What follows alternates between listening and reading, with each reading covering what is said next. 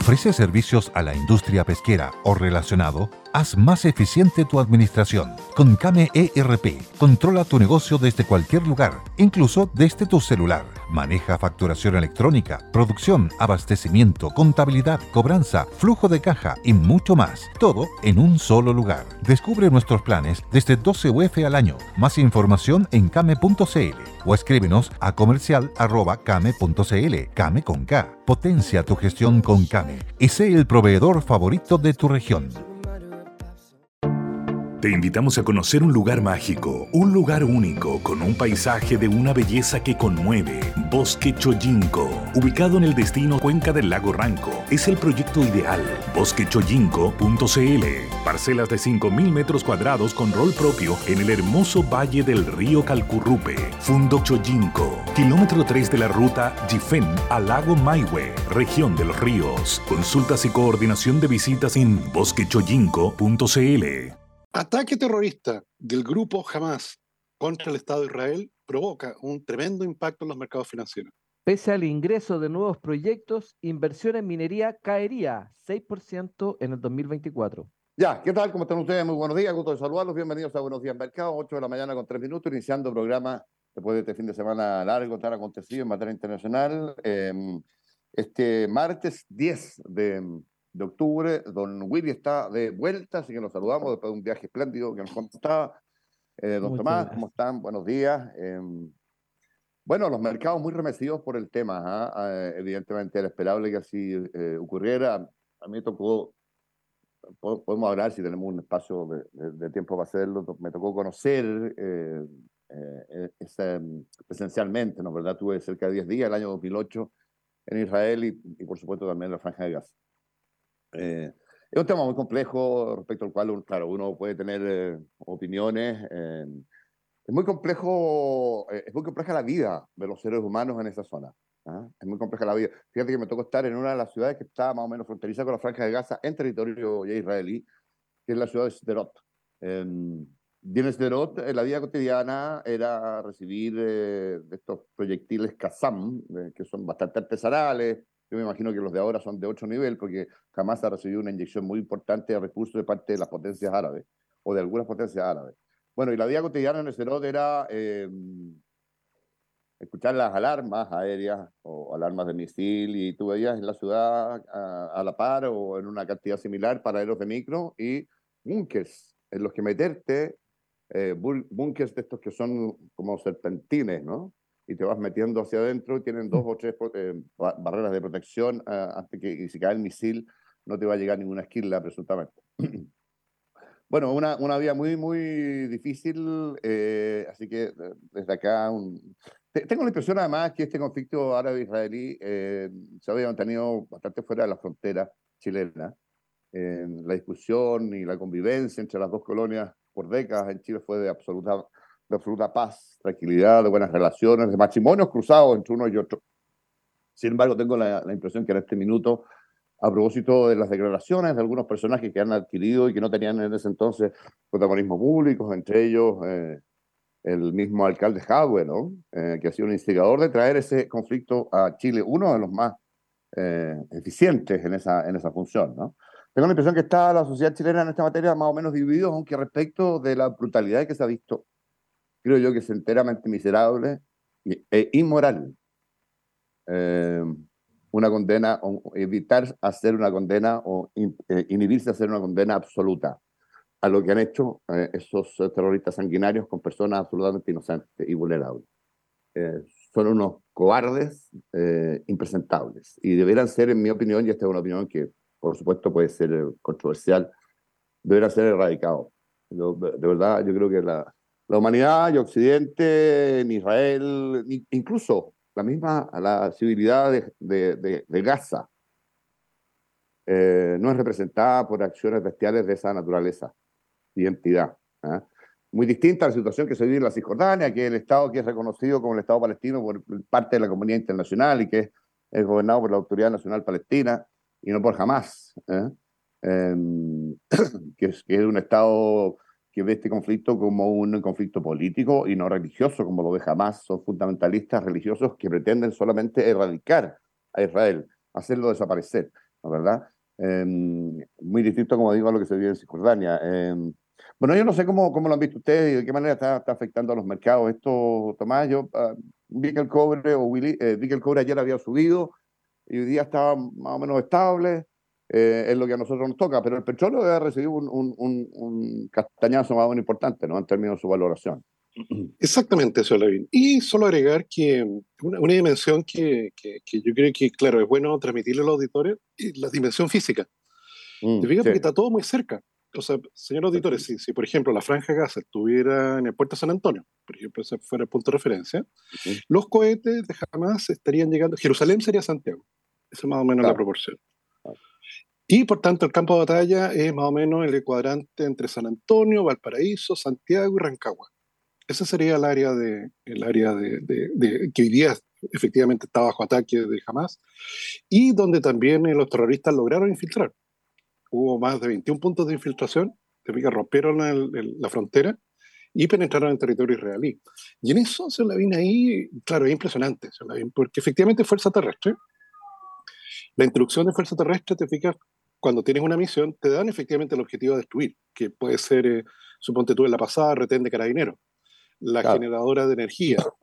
Te fijas, te han listado los puntos, pero nunca, yo nunca había visto mm. que, claro, el, el, el, punto de ataque era asesinar civiles. Es una, es una cuestión bien inédita para la humanidad. Yo me imagino que se han cometido excesos de todo tipo de naturaleza en todo tipo de conflictos que han habido. Por supuesto, han habido matanzas, genocidios, etcétera, etcétera. Pero algo visualmente tan descarnado eh, y masivo como lo que vimos eh, en estas horas, yo creo que la humanidad ha atendido la, el desarrollo de los medios de comunicación y, y, la viralización a través de redes. Yo creo que nunca a la humanidad le había tocado ver con esa um, inmediatez, cercanía, claro. eh, un evento tan dramático, tan inmoral, tan cobarde, tan sanguinario como el que hemos presenciado en estos días, de tal suerte que, claro, eh, es, muy curioso, ¿ah? ¿eh? porque si tú sacas la cuenta, probablemente hoy día hay una condena, pero tibia, a la intervención de Israel, que está siendo muy dura, muy severa, la venganza. Pero tibia en razón de que cualquier represalia parece, para cualquier sentido común, cualquier represalia parece poco comparado con lo que se le hizo. ¿eh? Entonces, es un diseño estratégico de Hamas que estuvo aparentemente preparando esto entre seis meses y un año. Eh, es un diseño estratégico bastante del punto de vista de opinión pública e internacional, que en este caso vale muchísimo, bastante malo. Eh, en fin, bueno, veremos. Tengo la impresión yo que esta no va a ser una guerra tan larga tampoco. ¿eh? Eh, uh, aparentemente no, ya pues, la, la, claro. la, intervención, la intervención en Gaza está siendo bastante mortífera. Y acuérdate que, por ejemplo, el suministro de energía de mm. Gaza viene de Israel. Y empiezan a faltar los alimentos, además. Claro, pero si, si esto también acuérdate que Israel es un gran proveedor de agua eh, potable a sus vecinos, que a son vecinos, les vende agua. Claro, vecinos que no son muy amistosos, pero, pero claro, te fijas, o sea, es, la, es la economía, te fijas cómo se interconecta finalmente. Es increíble Israel, ¿eh? el, el, milagro eh, económico israelí, fíjate que nace el año, a, a, a, finales de los años 40 como una de las 10 economías más pobres del mundo. Y hoy día debe estar entre las 10 más ricas del mundo. Eso sin una gota de petróleo y casi sin una gota de agua en su, territorio. Eh, bueno, ha recibido mucha subvención, pero entre medio, no te olvides, han peleado nueve guerras con todos sus vecinos. Entonces, ¿cómo en, esos, en estos 70 tantos años, 75 años de existencia, Israel han podido surgir como, como potencia? Eh, es interesante mirar cómo trabaja el pueblo hebreo. ¿Mm? Eh, es, ah, es, bien, es bien impresionante, fíjate, eh, mm -hmm. ver este conflicto que tiene varias cosas un poco curiosas, porque yo creo que no hay mejor inteligencia en el mundo que la del Mossad, y que este haya sido un atentado preparado por tanto tiempo, eh, habla de cierta, cierta debilidad en eso. Eh, el, el, ejército israelí, un ejército de los quizás de los Tomás puede corroborar, corroborar, eso, pero debe ser de los más preparados del mundo. Por lo tanto, yo comparto contigo que esto pudiese ser un conflicto relativamente corto, no como el de Ucrania y Rusia, ¿no es cierto? Que ya nos lleva, no sé, un par de años ya metidos en esto, un año, dos, no, ya no me acuerdo ya. Pero, pero sí, lo sanguinario del ataque, lo injustificado, y sobre todo cuando son objetivos civiles. ¿eh? Uno puede entender la guerra en el frente entre fuerzas que están preparadas para combatir, pero no se puede entender ataque a civiles. Entiendo que hay secuestro. Ahora en la mañana veía las noticias y había un comunicado de Hamas que si ellos eran víctimas de un ataque, víctimas se dicen ellos, de un ataque de Israel, iban a proceder a em, asesinar eh, en vivo a, rehenes. Eh, claro, de, ataque no avisado, ¿ah? porque lo que habitualmente se hace es avisar a la población civil para que despeje, porque ahí en esa área va a caer. Eh, eso simultáneamente avisa, o bueno, se lo aviso a los líderes de Hamas, ¿no es verdad? Entonces Israel naturalmente no, no avisa. Obvio, Entonces va a ser ahí, lamentablemente esto levanta el conflicto bélico en esa zona eh, y, tenemos el otro conflicto en, en, Ucrania y Rusia. Eh, y esto efectivamente yo creo que nos va a complicar internamente algunas de las metas que teníamos en materia de inflación, sobre todo, eh, el dólar, a pesar de que ahora estaba mirando, fíjate que el, precio de los combustibles, si bien es cierto, ha subido, pero está en 85 dólares el WTI, en 87 el Brent, y el cobre está en 3 dólares 60, o sea, no mm. ha cambiado mucho de, de lo que teníamos hace una semana atrás. Claro, el efecto fue ayer. O sea, El, día de ayer, claro, hubo impacto en las bolsas, porque las bolsas también se están recuperando hoy día. Claro, ayer hubo un impacto en las bolsas. Obviamente la que más cayó fue la de Israel, que cayó 6,5%. Y, y claro, el Brent llegó a rozar los 90 dólares. Y, claro, tal como dice Don Willy, en este momento eh, bajando justamente el precio de los combustibles levemente, o sea, medio por ciento.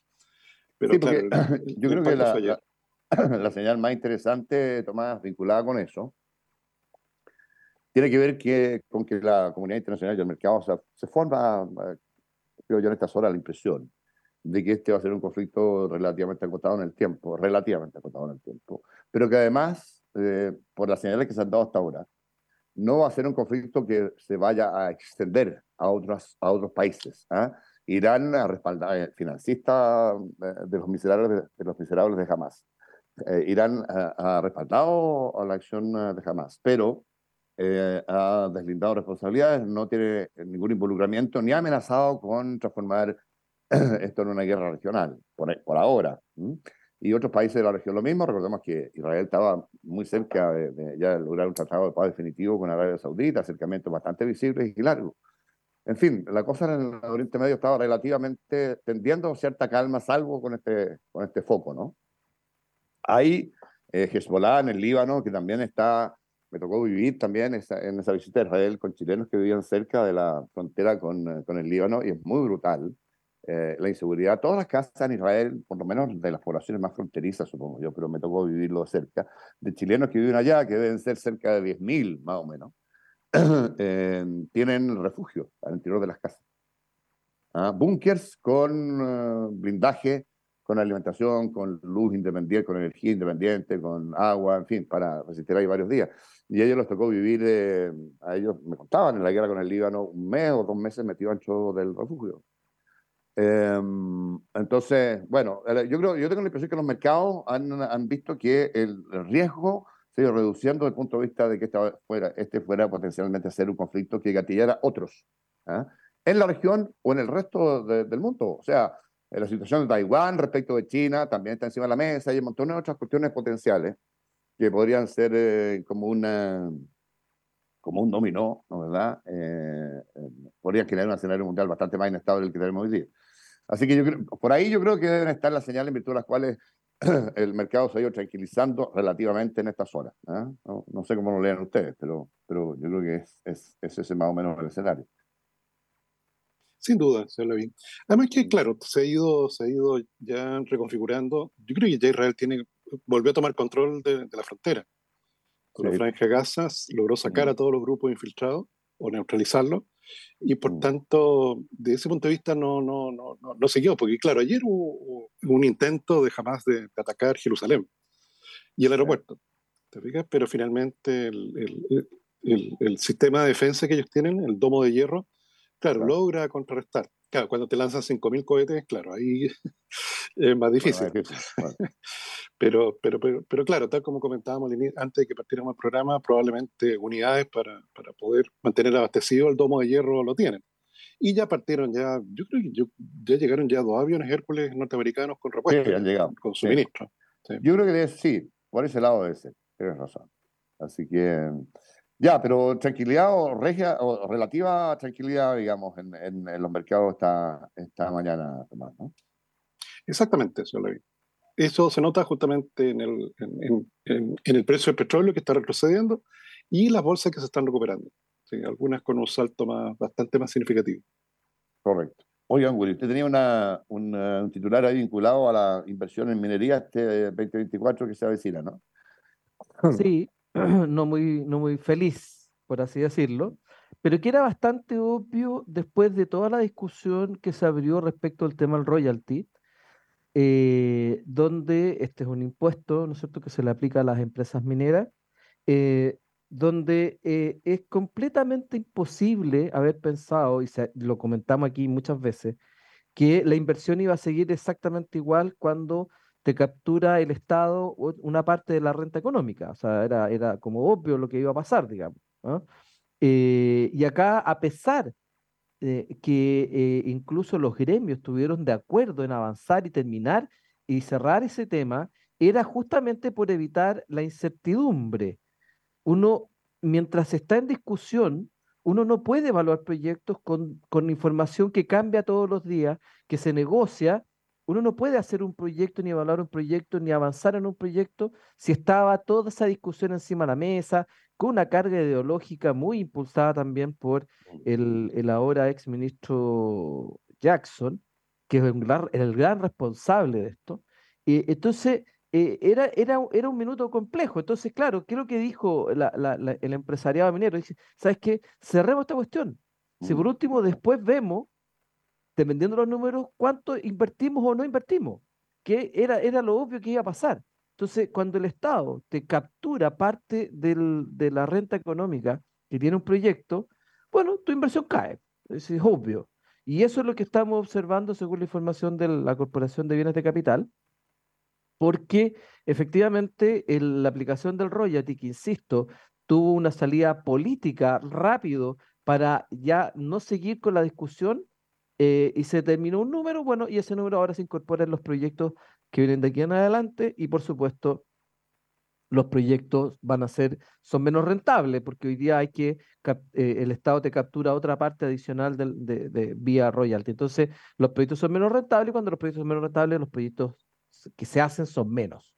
Y eso es lo que nos está mostrando la, la Corporación de, Bienes de Capital con, con una inversión estatal que cae casi 500 millones de dólares y con una inversión eh, que, eh, total de 4.191 millones versus 4.449 del 23. Entonces, ese es el 6% de caída, eh, a pesar que hay un incremento marginal de algo así como 300 millones de dólares en la minería privada, pero la minería, la, minería estatal cae eh, del orden de 500 eh, millones de dólares en inversión. Entonces, eh, y esto se suma, ¿no es cierto?, a la pésima gestión que ha desarrollado Máximo Pacheco como presidente del directorio de Codelco, donde efectivamente Codelco hoy día, que es una de las empresas más grandes de Chile en, en materia minera, está pasando un ciclo, no sé, el problema es los ciclos que todos sabemos que vienen, todos sabemos que en algún momento las cosas van a subir y en otros van a bajar. El problema es que no sabemos cuánto tiempo va a estar bajando ni cuánto tiempo puede estar subiendo. Ese es el problema de los ciclos. Y acá Codelco está hoy día con caídas de producción y bueno, y todos los problemas que hemos comentado acá. Entonces, yo veo bien compleja la situación eh, minera eh, y por lo tanto eh, la inversión en minería es clave, porque la inversión en minería a diferencia, y lo he dicho aquí varias veces, ¿no es cierto? A diferencia de la agricultura, que uno va, saca una manzana y a la temporada siguiente hay una, está la misma manzana en el mismo árbol, ¿cierto? Eh, y entre medio, claro, hay que fertilizar, hay que hacer una serie de cosas, digamos, pero, pero está el mismo árbol con la misma manzana.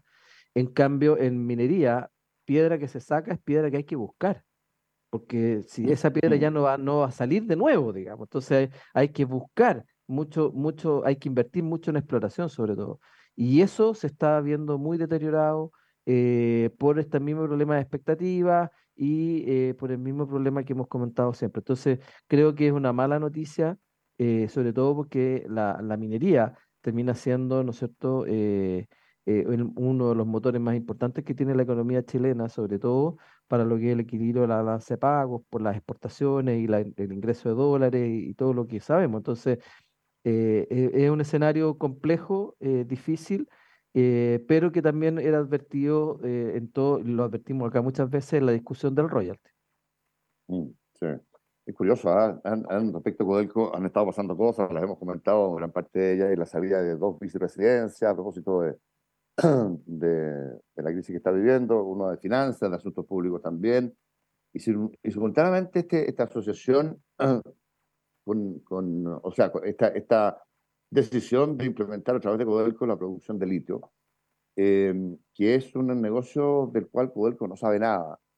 Y la única, nada, y la única posibilidad o garantía de que sea un salvavidas que le sirva para flotar y no un salvavidas plomo, es que probablemente lo haga en asociación con privado, porque si no va a ser un desastre.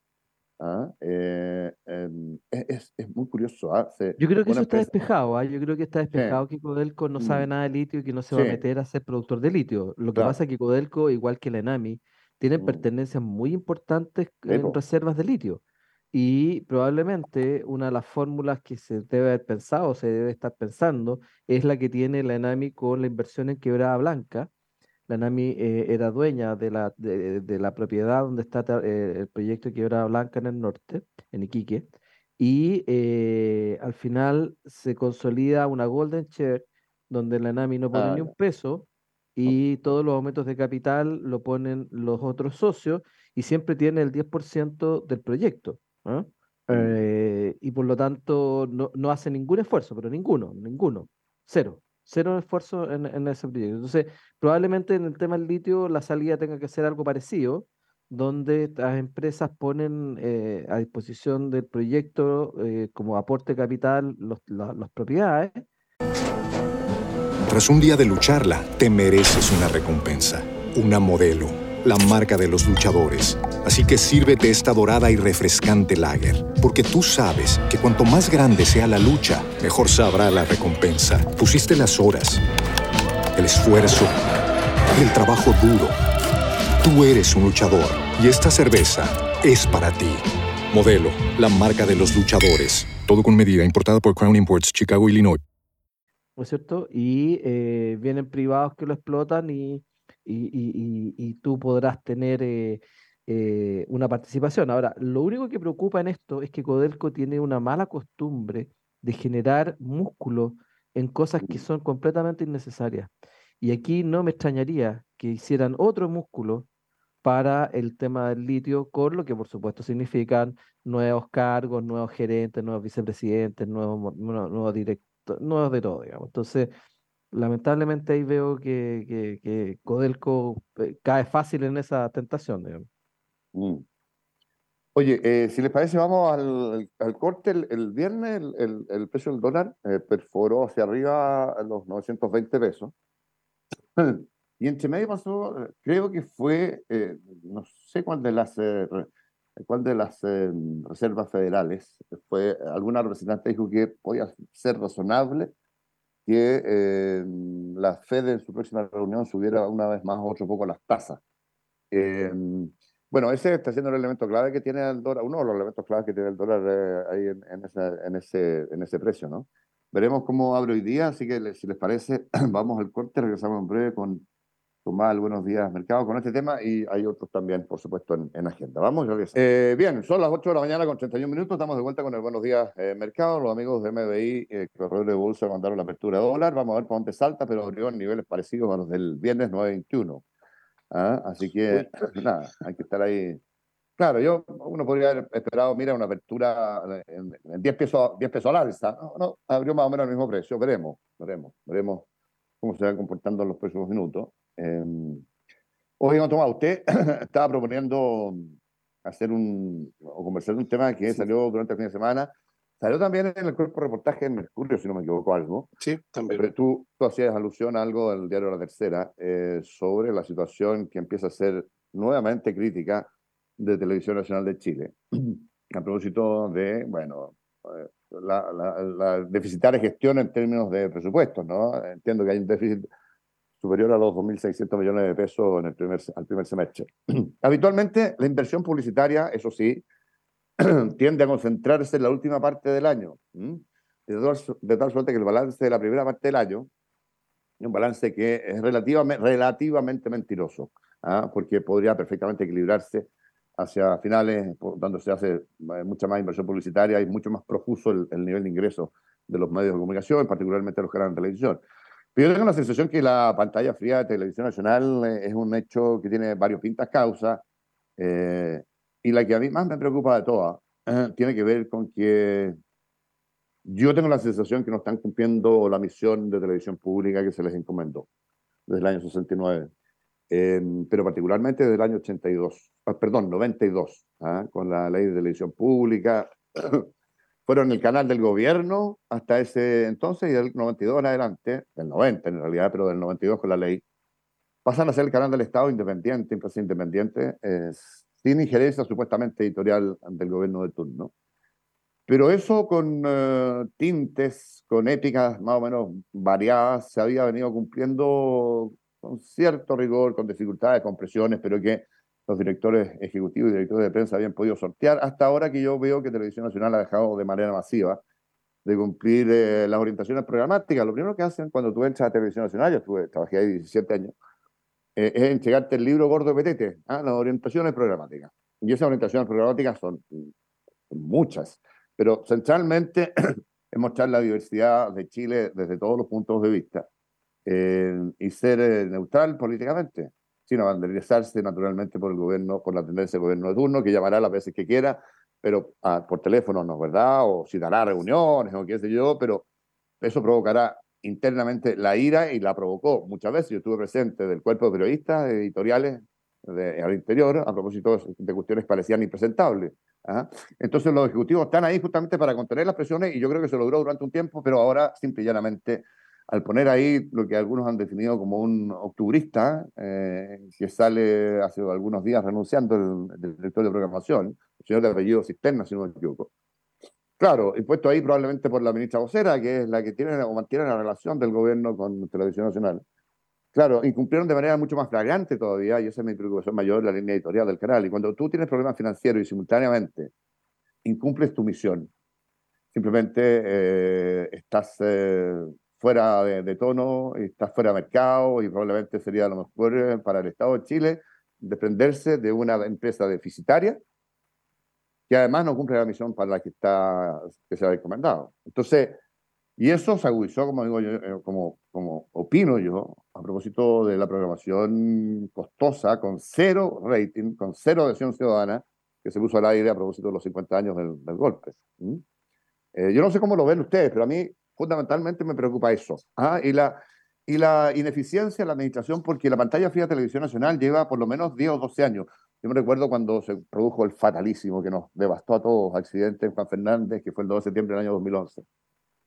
Eh, ya la pantalla de Televisión Nacional estaba muy fría. Ya estaba muy fría. Eh, y eso significó una, eh, un reencuentro con el público que le duró a Televisión Nacional uno, un año y medio más, con ratings que fueron al alza, con mucha solidaridad por lo que había pasado con, con, con Felipe y el resto de los muchachos.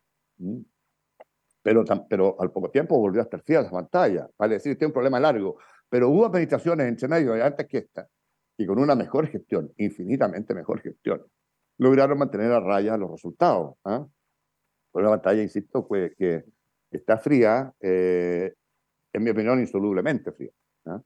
Eh, yo no he visto el canal cultural, que parece ser también un centro de costos relevante, eh, pero no me parece que mueva la aguja culturalmente donde el pueblo de Chile en ningún sentido tampoco. Eh, y ese canal cultural se, invitó, se, se inventó por una cuestión muy... Esto también es controversial, pero así lo veo, lo veo y lo vivo yo, o lo viví, para darle salida, trabajo, en fin, a, a, lo que yo llamo despreciativamente, y van a perdonar que lo llame así, el red set.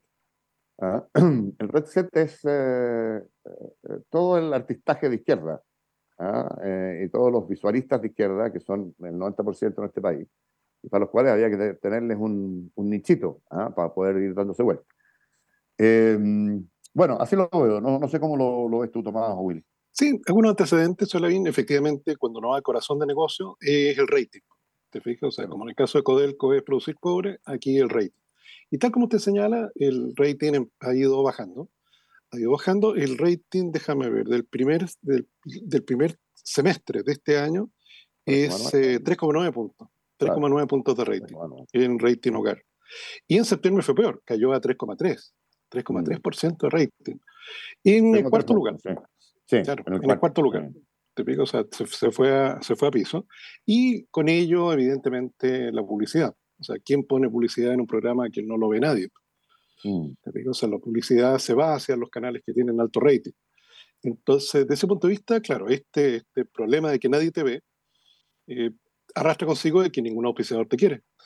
Al mismo tiempo, señor Lavín, eh, los gastos en el primer semestre subieron 14%. Y allí es donde, claro, hay proyectos súper costosos. Proyectos súper costosos como los que usted señalaba en relación a, los 50 años de pronunciamiento militar, que tuvieron un rating cero al final. O sea, no, no, no, no, tuvo nadie que quisiera avisar ahí. Entonces, esto empezó a generar una crisis creciente, ¿te fijas? De, de, de, una pantalla que ya es fría a una pantalla congelada. Entonces, este señor, señor Lavín, Roberto Cisterna, el miércoles pasado, mm. se ah, reunió con los sindicatos en el auditorio de TVN. Y empezó a, bueno, a, una especie como de foro. Bueno, si, si, el tipo debe creer que está en la universidad todavía, una especie como de foro, entonces la gente le daba la mano y, y, cada uno opinaba lo que quería, y, bueno, él también pelaba a los, al directorio, que nadie lo comprendía. Bueno, fue de tal magnitud este, esta situación que yo no, no, sé si, si había ocurrido antes. Una especie como de debate del tema de la programación, así en un foro. Es interesante que se debata, sí, ahí, ahí sí, pues, en la realidad que los sindicatos son bravas. Entonces, el director ejecutivo, que Alfredo Ramírez, citó al directorio de urgencia para ese día en la tarde, para echar a este tipo, para echarlo. Y para echarlo tienes que tener un quórum, ¿no? Tienes que tener un quórum que dependiendo cuál sea el cargo, eh, son los directores de la televisión nacional son siete. Y el oficialismo siempre tiene mayoría 4-3, ¿eh? Porque hay uno que es, son tres y tres que pasan por el Senado, y el cuarto, el presidente de directores es de nombramiento exclusivo del presidente, de tal suerte que el oficialismo tiene cuatro. Y para neutralizar la utilización política eh, de sacar y poner el Ejecutivo, se pide un, un voto 5-2, ¿eh? para que haya necesariamente alguien de oposición que esté en la anuencia. ¿ah? y parece que había no se va a sacarlo, absoluta. ¿ah? claro, claro, tal es así que eh, este señor presenta carta de renuncia, una mm. indignada carta de renuncia, eh, culpando de que, bueno, ¿cómo son estos tipos? Eh, mm. todos tienen la culpa menos él. es un incomprendido, son todos los ignorantes, él propuso una serie de programas y, y, efectivamente no se lo aceptaron y, y, aquellos programas que le aceptaron no le dieron apoyo suficiente que eran obras de arte, pero ¿qué pueden hacer ante una obra de arte un montón de ignorantes? Eh, así se fue. Entonces, ¿cuál es el problema de esto? Que toda esta cuenta la vamos a pagar nosotros, porque claro, si esto fuera una empresa privada, estaríamos comiendo cabrita y mirando esto. ¿Te fijas? Pero aquí, señor Lavín, en el primer semestre tuvieron pérdidas, claro, de casi 2.400 millones de pesos.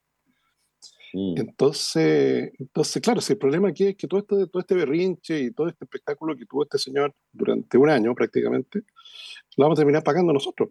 Entonces, eh, claro, esto se une a la situación deficitaria que tienen las otras empresas del, Estado. Entonces, mira estos gustos, te fijas, los tipos finalmente se estos gustos, te fijas, colocando a, a, mm. estas personas en cargos relevantes que, finalmente dejan un desastre y se van indignados, culpando a todos eh, por las cosas que son responsabilidad de ellos. yo, creo, fíjate que, que, aquí el tema de la televisión, eh, en, en, en, la dimensión que uno lo quiere analizar, creo que la industria del entretenimiento por sí mismo ha cambiado.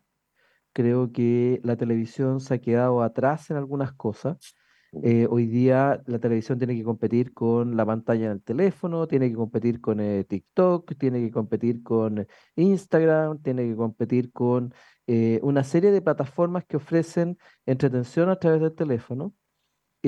Y creo que la televisión se ha quedado en el formato histórico y a la única televisión que le ha ido bien en general es a la, a la televisión que está hecha para las personas para personas comunes y corrientes, digamos, en, en, las producciones de teleseries y cosas por el estilo, Omega, Canal 13. eh, Chilevisión, pero en televisión nacional creo que hay una, una infraestructura política compleja con una, con una definición desde el Estado que es una camisa de fuerza y donde, como tú dices, eh, no se está cumpliendo probablemente, pero también compite con estándares de, preocupación o de temática que, mm. no le importan a nadie, como lo que pasó con, ese programa, ¿no es cierto?, que tuvo cero rating, 0% rating. Claro, que, que podría haber sido un buen programa, una buena ocasión de aprovechar audiovisualmente un, eh, el potencial de describir de manera más o menos objetiva y genuina lo que le pasaba al Chile de esos años. Pero, eh, y ahí no se nota más el incumplimiento de la misión, pero no se hizo, sino que se hizo exactamente lo contrario. Y tú tienes toda la razón, el pluralismo es una obligación integral de TVN que yo siento que no está cumpliendo en absoluto, pero, pero es verdad, en el corazón de la crisis de las televisoras en general, pero que no todos han sorteado con el mismo éxito, está la multiplataforma. ¿ah? Es verdad, eso cambió radicalmente el, escenario hace muchos años y se vio venir, se trató de combatir en todas partes y se ha combatido con eficiencia moderada nomás, pero otros canales lo han hecho infinitamente mayor, pero esos otros canales no tienen exactamente lo que tú dices, el chaleco de fuerza. Y no está en la orientación programática, está en la gobernanza, en los individuos que gobiernan TVN, que tiene además este otro problema. Ponte tú que un ejecutivo lo haga muy bien, y lo hizo muy bien en su tiempo, ponte tú, no sé, Jaime Aguirre, Daniel Fernández, pero lo hizo muy bien porque no había cambiado el gobierno y siguió siendo concertación siempre, y es la suerte que no se tuvieron que ir cada cuatro años. Ese es el otro problema que tiene TVN, que es un buen ejecutivo dura lo que dura, ¿eh? lo, que, lo que dura el gobierno, porque seguramente como ha pasado del año 2006 en adelante, el próximo gobierno va a ser de otro signo. Mm. ¿Eh? Eh, entonces, claro, tiene un montón de cortapisas, se parece un poquito a un poquito, por razones muy diferentes, a la situación del poder del ¿Mm? Creo yo pero los mercados, como yo decía, eh, entró en apertura 9.21 el, el, dólar, no sé en cuánto estará en este eh, preciso segundo, pero podríamos ver cómo ha evolucionado el, el petróleo, eh, el cobre y qué sé yo, desde el inicio del programa. El cobre estaba en 360 o por ahí. Así es, está, en este minuto está en 360 cerrado, está cayendo 1,19%. El petróleo Brent está cayendo 0,82, el WTI está cayendo 0,45 los dos por debajo 90 dólares, está en 85 eh, el WTI y en 87 el Brent. MBI ha reaccionado ya, que nos escuchan. Reaccionó MBI, qué bueno. nos escuchan, evidentemente. 9.21 abrió y en 9.23,75 está. Eh, así que con sesgo todavía corto, pero al alza ¿ah? en la apertura. Eh, don Tomás, usted ha mirado las bolsas seguro. Sí, rebotando, señor Lavín, bueno, salvo la bolsa china, la bolsa china la semana pasada estuvo cerrada por su feriado. En, esta, en este día martes, que ya para ellos eh, ya finalizó, una caída de 0,7%. La bolsa europea, señor Lavín, déjeme ver, la que está más alentada es la bolsa española, 1,8% arriba. Y déjeme ver, las otras 1,6%, eh, todas rebotando con respecto a la caída del día de ayer. En cambio, la bolsa americana está más, eh, más prudente, 0,1% en valor futuro, mucho más moderada. Y la buena noticia, señor Levin, es que la tasa larga ha bajado. Durante toda la semana pasada, Willy, estuvimos viendo la tasa larga, la del bono de 10 años del Tesoro americano, niveles cercanos a 4,8%, estuvo bordeando el 4,8%. En este momento, 4,7%. Ayer tuvo una caída brusca, sí, no, ayer tuvo una caída brusca y, y con ello arrastró tasas de interés de la mayor parte de los países del mundo. Entonces, buena noticia, pero, pero tal como usted señalaba, señor Lavín, están todos esperando el discurso de los, de los oficiales de la Fed, como le llaman ellos, mm. que se va a producir en, algunas en algunas horas más. Oye, eh, ya, las 8 con 47, casi 48, vámonos si les parece al, segundo corte y regresamos con, con eh, más en breve al, al Buenos Días Mercado. Ya, eh, 8 eh, con 51 minutos, estamos de vuelta con el eh, Buenos Días Mercado, nos quedan poquitos minutos. Eh, no sé si les tenga algún tema en particular, eh, Tomás, Willy, yo había mirado el fin de semana también. Una, un reportaje que se le hace a, a, una de las trabas en que se ha convertido un ministerio en particular para el desarrollo de proyectos de inversión en Chile, que es el Ministerio del Medio Ambiente, particularmente focalizado en la crítica en, en ese reportaje en la ministra Baiza Roja, la ministra de Medio Ambiente, que es parte seguramente de la expresada eh, desesperación, ¿no? que eh, dijo tener por la permisología el ministro Marcel, ¿no? A propósito de esta crítica que se hace que en Chile no solamente está la ideología bloqueando, sino que además está la permisología como un segundo, como un segundo bloqueo ¿no? de, de, la inversión en el país, que, eh, claro, está bastante flojita. Uno cuando ve los indicadores en cualquier sector, ¿eh? Eh, con caídas de 20, 30%, tal, el último sector que vi desmoronarse fue el sector del, del, de la producción de cemento, hormigón, con los dos grandes operadores del mercado, Cemento Bio, Bio y Polpaico, no sé si en default, pero con, problemas absolutamente serios, cerrando plantas y con descenso en el caso, bueno, eso es el caso de Polpaico, en el caso de Cementos Bio, Bio un poquito mejor, pero también muy malos con caída de venta de cerca, si no me equivoco, el 30%. Eh, eso da cuenta de la situación de la inversión en eh, inmobiliaria en Chile, que está absolutamente detenida. Em, ¿cómo, ¿Cómo ves ese tema? ¿Cómo ves a la ministra Rojas ahí como un, como un asunto? ¿Cómo hacerlo? ¿ah? ¿Cómo zafar de ahí? Porque esperar los dos años y medio que quedan es, una mala solución, tal vez. ¿no? Muy difícil. sí, yo no sé si hay otra solución. No, claro, porque el ministro salvo que el ministro Marcel logre, pero, es muy mm. difícil, porque, porque parte de la ADN del gobierno es antiinversión. Sí, sí. la ministra está empecinada en, limitar la industria salmonera de manera sustancial. quiere sacar de ciertas áreas de operación. Entonces, claro, sí se hace bien complejo. Yo te contaba que en el caso del, sector pequeño industrial, el, mm. buque más nuevo que está en operación tiene 25 años. Claro, porque está la incertidumbre que quién va a invertir en comprar un nuevo barco de pesca industrial. ¿Te si, si, si, los tipos te quieren destruir al final. Dicho como gran noticia, señor Levin, eh, ¿te recuerdan los cuatro hospitales paralizados? Eh, ah, echaron a andar dos. Ah, echaron a andar. Y el, y el echaron dos andar, sí. y, bueno, sí, pero lo menos echaron dos a andar. O sea, lograron, la burocracia logró sortear efectivamente el problema que, existía allí. Y mira, hay un artículo que trae Exante sobre el Consejo de Monumentos Nacionales, eh, donde entrevistan a, la presidenta del Consejo, que mm. pertenece a Revolución Democrática. Te una, señorita muy joven, y ahí tú entiendes todo, profesor Lavín. Así, ¿eh? Sí, sí, tú lo entiendes todo. No, el octubrismo, imagínate, el octubrismo a cargo del principal, mm. eh, hoy día, principal obstáculo para la inversión en Chile. Dicho, eh, yo creo que no sé si fue Espacio Público, le mandó por transparencia una solicitud. Oiga, ¿nos puede informar sobre los hallazgos arqueológicos de relevancia que se han producido durante el año 22? Y respondió el Consejo Monumental Nacional señalando que no tenía ningún antecedente de que se hubiese encontrado algo ah, arqueológico. Sí, ¿Viste? ¿Viste? No, sí, sí. No, pero claro, cuando tú, claro, y cuando tú le preguntas, eh, claro, te dicen lo, que es bastante como habitual. No, no tenemos gente suficiente. Nos falta presupuesto, no tenemos gente suficiente y, todo, tipo de excusas. al final no quieren la inversión. Entonces, claro, tal como dice un Willy, se hace re difícil así. ¿no? Se lo mismo. O sea, tú veías a la persona, a la señorita esa que está a cargo del consejo y te dice ya, te gustaría que no hubiera ninguna inversión. Y ocupa el instrumento de la arqueología como barrera de la entrada. No importa un huevo la arqueología, yo creo. Lo que le importa es que no haya inversión. Tal cual. Así parece que es la cosa. Mm. mm. No, un drama. Em, ya, nos empezamos a despedir entonces a las 8.55 con Tomás, don Willy, nos Hasta mañana. mañana. Hasta mañana. chao, chao. Tras un día de lucharla, te mereces una recompensa, una modelo, la marca de los luchadores. Así que sírvete esta dorada y refrescante lager, porque tú sabes que cuanto más grande sea la lucha, mejor sabrá la recompensa. Pusiste las horas, el esfuerzo el trabajo duro. Tú eres un luchador y esta cerveza es para ti. Modelo, la marca de los luchadores. Todo con medida, importada por Crown Imports, Chicago, Illinois.